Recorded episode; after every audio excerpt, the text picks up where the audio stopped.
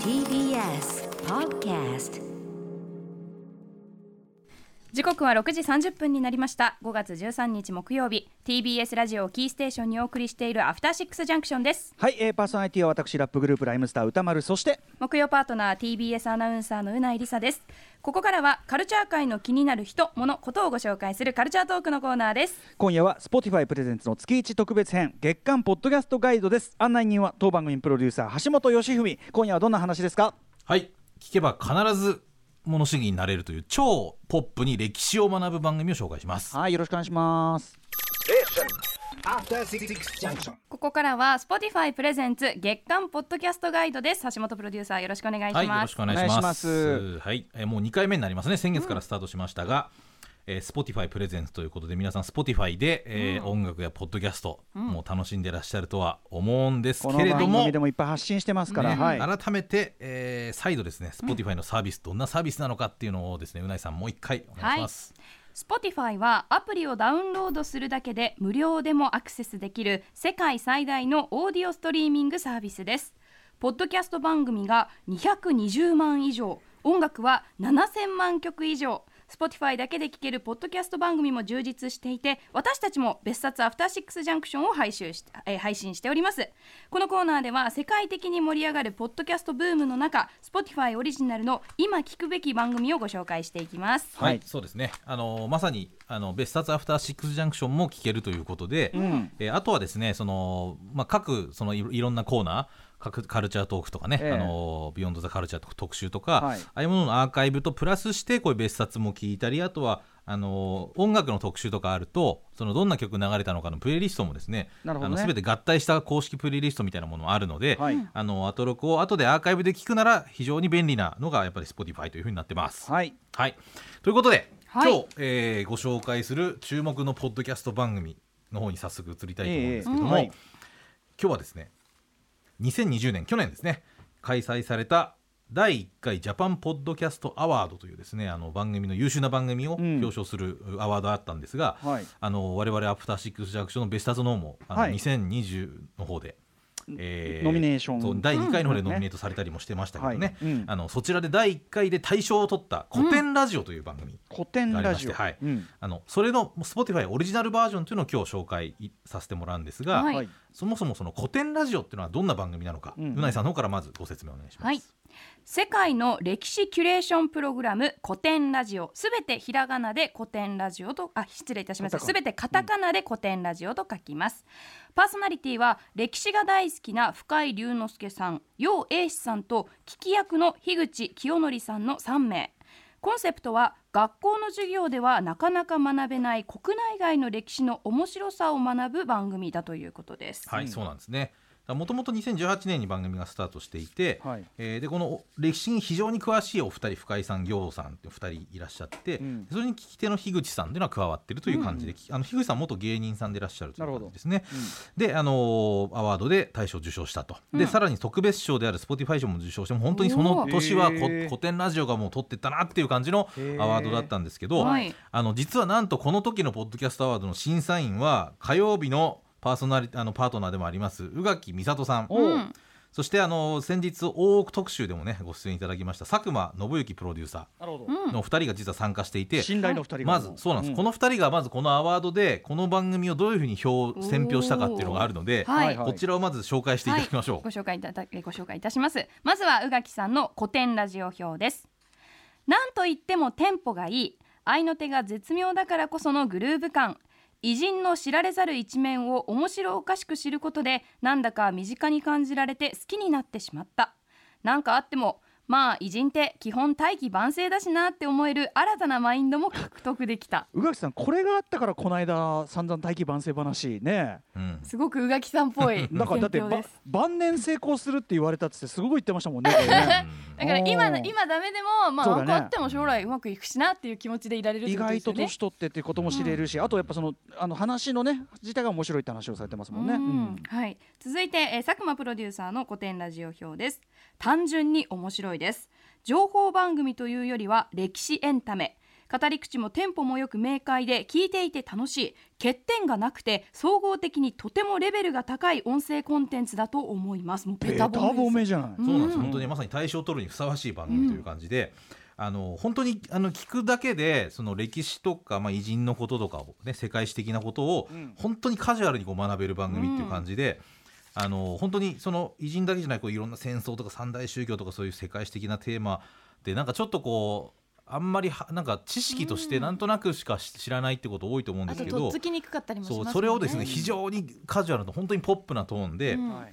あの語ってくれるんですがじゃでも情報量が少ないわけじゃないというですね、うん。非常に情報量もしっかりした聞き応えのある番組で、はい。うん。あの本当に誰が聞いてもこれ分かりやすいうん。あの何をやってるか非常に明快な番組ということであのまさに対象を取るのは納得だなという感じがするんですが、うん。あのこれのポッドキャスト自体が、まあ、非常にまた、あの好評だなこともあり、まあ、本編の方すごくボボボリュームがいっぱい出てきたということもあってポッドキャストオリジナル版の方ではあのーさらに初心者でも入りやすいようにこうポップなあの形でのなんていうか別バージョンみたいなものをお配信しているという感じでございまして。ちゃんと入り口にねそうですね。そうなんです。あの本編の方は第一次世界大戦編っていうすごいあの楽しい回があるんですが、うんうん。それだけでやっぱぶ分量がどうしても14エピソードあるとか、はいはいあのちょっとこう時間的に長いものも当然あるので、あのこの Spotify オリジナルの方ではそれをさらに噛み砕いたような本当に2回分ぐらいで終わるような感じで紹介してくれてるっていうのがあったりするんですけどあの非常にだから分かりやすい。本当にえんあ分かりやすいけどあの歴史を割と知ってる人でもあそうだったんだってことがいっぱいあるようなうん。感じになってまして、はいはい。早速番組の一部をちょっと聞いてもらおうかなとこれからいくつか出していくんですが一つ目。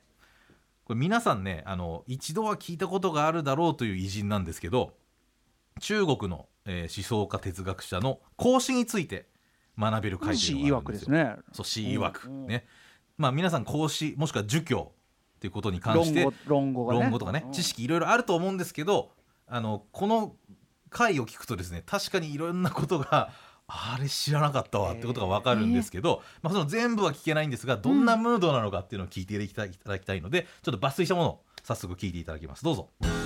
世界の歴史キュレーションプログラム古典ラジオはい、えー世界の歴史キュレーションプログラム古典ラジオ Spotify オリジナルパーソナリティの株式会社ブック代表樋口清則です。はい、株式会社古典の深井龍之介です。同じく株式会社古典の楊英氏です。はい、えーこのラジオは歴史を愛し歴史の面白さを知りすぎてしまった深井さんを代表とする株式会社古典のお二人と一緒に学校の授業ではなかなか学べない国内外の歴史の面白さを学んじゃおうという番組です。よろしくお願いします、はいお願いします結局さ儒教って何なのさ？春秋時代の思想家孔子の生涯、ということでございまして今回のテーマは孔子ですはい。ね、、まあ誰でも知ってますよね、孔子。うん孔子はもうはいはいはい有名人ですよ、儒教の創始者みたいな感じで多分皆さん捉えてると思うんですけど、はいそうじゃないんですけどね、ちなみにね。え？あの創始者じゃないんですか？創始者ってかんうんなんかちょっと違いますね。へーそれもこの後すぐ説明するね。はいはいはい まあ孔子誰でも知ってるんだけど、なんかふわっとしてますよね。うん。ほうほう。いや俺儒教を作った人っていうイメージですよ、うん、それ以外に知らない人がほとんどかなと思うんですよね。大体論語はよく読むけど孔子その人については実はあまりこうそうだよね。勉強する機会がないようねおいん論語もねちょっと前ちょっと流行ったけどで論語もさいや別にみんな読んでないし結局。うん。はいはいはい。あと論語って講師書いてないからね。なるええちょは書いてないんですか？書いてないですね。論語は弟子たちが聞いた孔子の話をはい死後数百年後ぐらいに編纂したやつなんで。えー、孔子の言葉って他の書家と全然違うんですよ。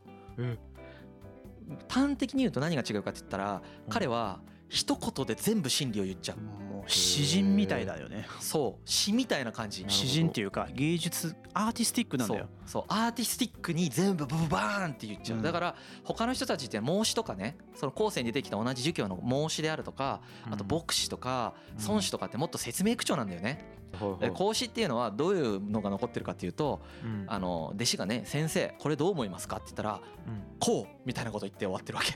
どどういうこと？どういうこと？あの一言でねあの、例えばですけど僕がすごいなって思ったのはうん。弟子がね孔子孔子にね立派な人間ってどういう人のこと言うんですかって聞くんですよ。そしたら講師が一言で言うんです、うん。めちゃくちゃ大変な時にうろたえない人って言うんです。ああなるほどね。これは一言で立派な人のことをもうとても的確に言ってると思います僕。いやもうここ相当いさ凄まじい俺は思考の過程が絶対あったと思うよね。俺もそう思う。もう凄まじく考えた人間にしかでき出言えないうん。超洗練された定義だと思うこれ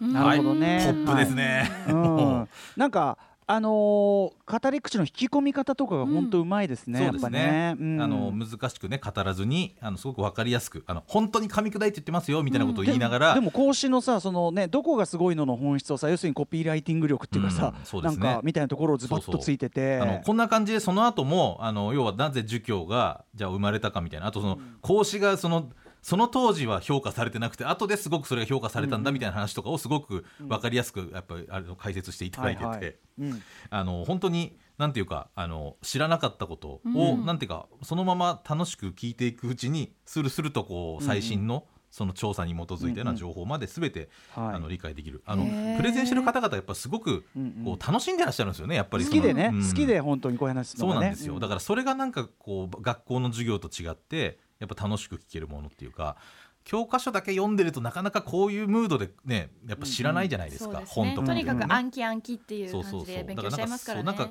そうなんかそのあこうしてこうだったっぽいよみたいな、あのツイッターでパンチラインすげえ書いてたのが最後すげえなんか後に周りの友達とかがすげえリツイートしまくって評価されたみたいな。まあこんなことはあの本編で言ってませんけど、うん。まあでもわかるわかる、うん。でもそういう説そう明のそんなような感じのすごく噛み砕いたような講師はね講師は本当はいじりがいがある人だっていうのすごいわかるからそうそうそう。俺もねあの一言入りたくなりました本当に。ですようんね、そんな感じです。はい、これをまずあのこんな感じでいろいろ楽しく聞けるのが儒教についての回っていうのがあって、続いてお聞きいただきたいんですけども、えーせあの世界史の教科書に掲載されるような人が出てくるイメージもあるんですが、はい。このオリジナルポッドキャスト Spotify オリジナル版ではですね現代的な偉人というのも紹介してます。うんうん。なんとあのケンタッキーフライドチキンの創設者カーネル・サンダースについて語っている回というのがあるんですよ。これも前後編でですね、へーあの意外と知ってるようで知らない情報というのがいっぱい出てきますんで、えーそれのちょっと抜粋したものをお聞きください。どうぞ涙の数だけ強くなれ。カーネル・サンダース65歳からの挑戦。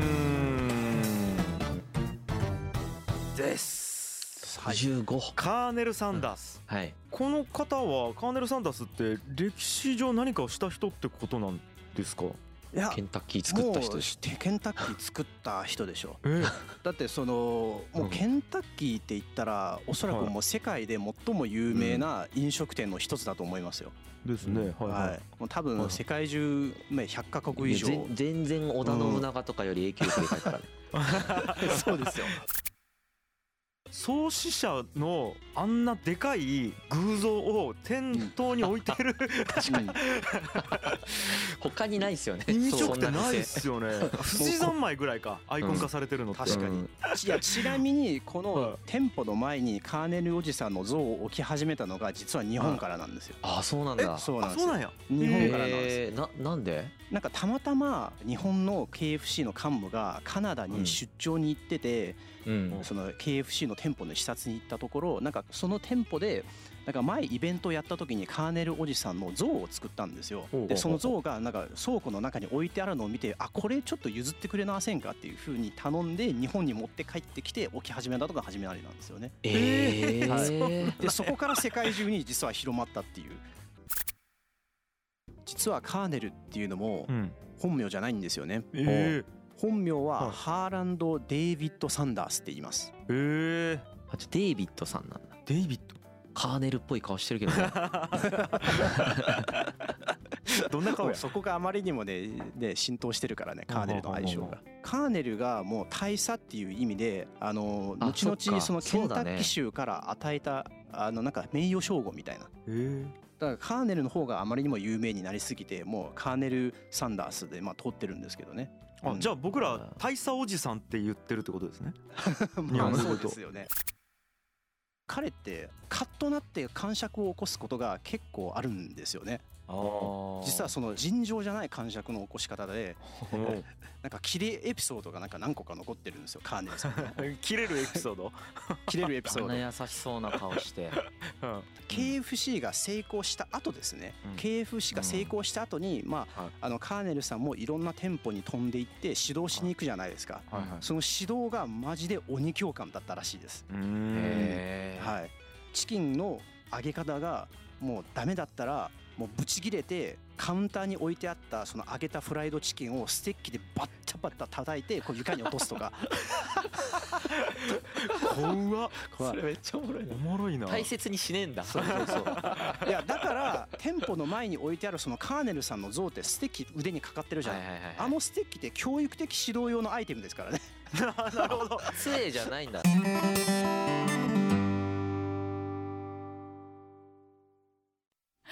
すごい話、ねえ。非常にあの意外なエピソードちょっとね。いろいろ考えちゃうよね。そのフライドチキンってもともとソウルフードだし、うん。ケンタあでもッキーそうでもなんかねそのななんでフライドチキンに行き着いたのかとか、あるんだそのあの話もその辺の話とかもすごくちゃんと掘,、うんうん。掘り下げられていて、それでさでも大差でさ、うん。でステッキでぶったたいてるのこれ聞くとさ えちょそこだけは拾ちょちょだ大丈夫？そうみたいな。いうイメージはないんだけど。ちょっと大丈夫？みたいな感じがするけど、でもなんかねあのうん全部聞くとあの本当に苦労人なんだってこととかはすごくよくわかる。結構年取ってからやったんだそうあのこのうんポッドキャストの,、あのエピソードのタイトルも65歳からの挑戦。あそうだね、そうだね。タイトルがね。本当にまさに大器晩成。うんでこれあのいろいろ講師の会とかもいろいろ聞いて思うんですけど本当にええ宇垣さんが言ってた通り、あの偉人が意外と当時その別にう生きてる時は評価されなかったとかね、講師とか別に万世もしてないっていうことにな本当にだからそういうこともあこと？かもの歴史の教科書だけ持となかなか分かんないこととか、うん。あと歴史でなんか調べようかなと思うとウィキペディアにまず僕らたどり着きますよね。うんうんでもなんかウィキペディアって量が多すぎて結局何なのかよく分かんないみたいなことで偉人の人調べると多いと思うんですよ。情報量多すぎてそう確かに。その時にこう要点をちゃんとつかませてくれるっていうのがやっぱこの番組すごくいいなと僕は思いますね。なるほどね。うん、だからやっぱりそのある種の歴史にもこうレキュレーター的な存在がやっぱり必要なんだっていうことがうんよくわかるとうん。いう意味であの本当にこれは楽しんでいただければなというふうにあ思いますので。のテレビとかでもさカジュアルにその例えばこう歴史の知識伝える番組ってのはあるけど、うん。うんなんかそれよりもさらにこう要するに話やキャッキャキャッキャやることそのものの楽しみの部分そうそうまさにおっしゃる通りで、うん。あの知識をただ得るっていうことだけじゃなくて、こう特にあんまり分かってないこととか歴史上まだあんまりはっきりしてないんですよっていうことも、あの中で結構おっしゃってて、うん。ただそこに関して推測ででも多分こうだったんじゃね？みたいなこととかをうん語り合ってるところとかがすごく魅力的で。はい。あのなんかあ歴史ってそういう楽しみ方がいいよなって思わせてくれる、うんだから単にポップに学べるってことだけじゃなくて、なんかその先の歴史への接し方みたいなことまで学なんかこう教えてくれるっていうすごくいい番組だなというふうに思いますね。やっぱりは喋り合いコンテンツならではですねこれはそうですね、でん。本当にまさに歴史が好きな2人がこうプレゼンしてくる感じっていうのもやっぱり聞いててすごく幸せな気分他のも聞いたく聞きたくなりましたうん。あのねぜひぜひあの他にもねあの今日出しきれなかったですがグーテンベルクについてあのすごくそう活版の本当はどんな人なのかっていうのがあったり、へーあとあのまさに今知りたいなと思う人多いと思うんですけどキング牧師のその構成についてうんうんうん解説していただいたりしてる回もあったりして本当に聞き応えのいっぱいある番組だと思いました。はい。はい、ぜひ皆さん、あのこちらはですね、えー古典ラジオ Spotify オリジナルということで、えー Spotify 限定で無料で楽しめるコンテンツになってますので、よろしくお願いしますと。はい。そして、えーこんないい番組紹介した後に言うのもちょっと気が引けるんですけども、この番組の Spotify 限定ポッドキャスト、別冊アフターシックスジャンクションもございますので、いや最近はでもなかなかこうあのね虐待もいや虐待もない回もやりたいけど、うん。最近なかなか充実あのいいとコンテンツが思います。非常にに、あの聞かれてる回もありまして、こええ。こ最近どんなのがあったのかちょっとうないさんの方から紹介お願いします。まず4月23日に配信したものはですね、えータイトルが TBS うないアナが語る「ファイナルファンタジー10ファンの心理とは」そしてドロステル・マイヤーズ渡辺さんの「新エヴァをロボットアニメとして見たら論」というのをお送りしました。これは非常に面白かったですね。はい。うんそして4月30日配信会は漫画大奥完結記念熱烈ファンが語り合うネタバレレビュー by 宇垣美里佐久間信之福田理香という会をお送りいたしました。これは大注目です。あの、本当にあの大奥ファンならずともあの非常に今聞かれてる回になってます。はい。そして5月7日の回はですね教えてカルチャー先生ラジオ編増刊号熊崎アナが謎のテンションで参戦し AM と FM の真の違いとは編を配信しております、ここれは熊崎アナウンサーが非常にいい味わいを出しました、いぶかしみ前回のねね。ありました。前回でございましたね。はい。うん。はい。そしてなんと今週分ですね。はい、明日夜9時に配信される最新回は本日オンエア後に収録します。リモートで仲間と楽しめる会話だけでやれるアナログゲーム実践編楽しい回だ、はい。これがだからまさにその虐待もない会うん。代表会ですね、そうですね。聞いても何のためにもならない会あですね、でもやっぱり今ほらリモートで仲間とキャッキャやりにくい時ええ。にリモートでこうゲームとかをしかもそのなんだろうあのテレビゲームとかじゃなくてアナログゲームでやれるみたいなやつ、うんうんなはい。飲み会ついでにできるみたいなね。しかもあの謎謎だったりもあるのでそうなんですよ。リスナーの皆さんも一緒に考えて参加できる。ドロッセルマイヤーさんのなぜなぜ気分とか、はいなぞなぞ気分とかね。あの渡辺則明さんにね、やってみようと思います。あのドロップセルマイナーさんが作ったオリジナルゲームでちょっとね、あのもう要するに喋りながら楽しむやつなんで、ねそうなんです、えーやっていこうかと思っております。はい、うん。ぜひお楽しみください。はい。以上 Spotify プレゼンツ月間ポッドキャストガイド橋本義文プロデューサーでした。ありがとうございましたお疲れ様でした。ありがとうございまししたさあ明日のこの時間は歌丸さんの最新映画表です今週はウィズアウトリモースです After Six Junction.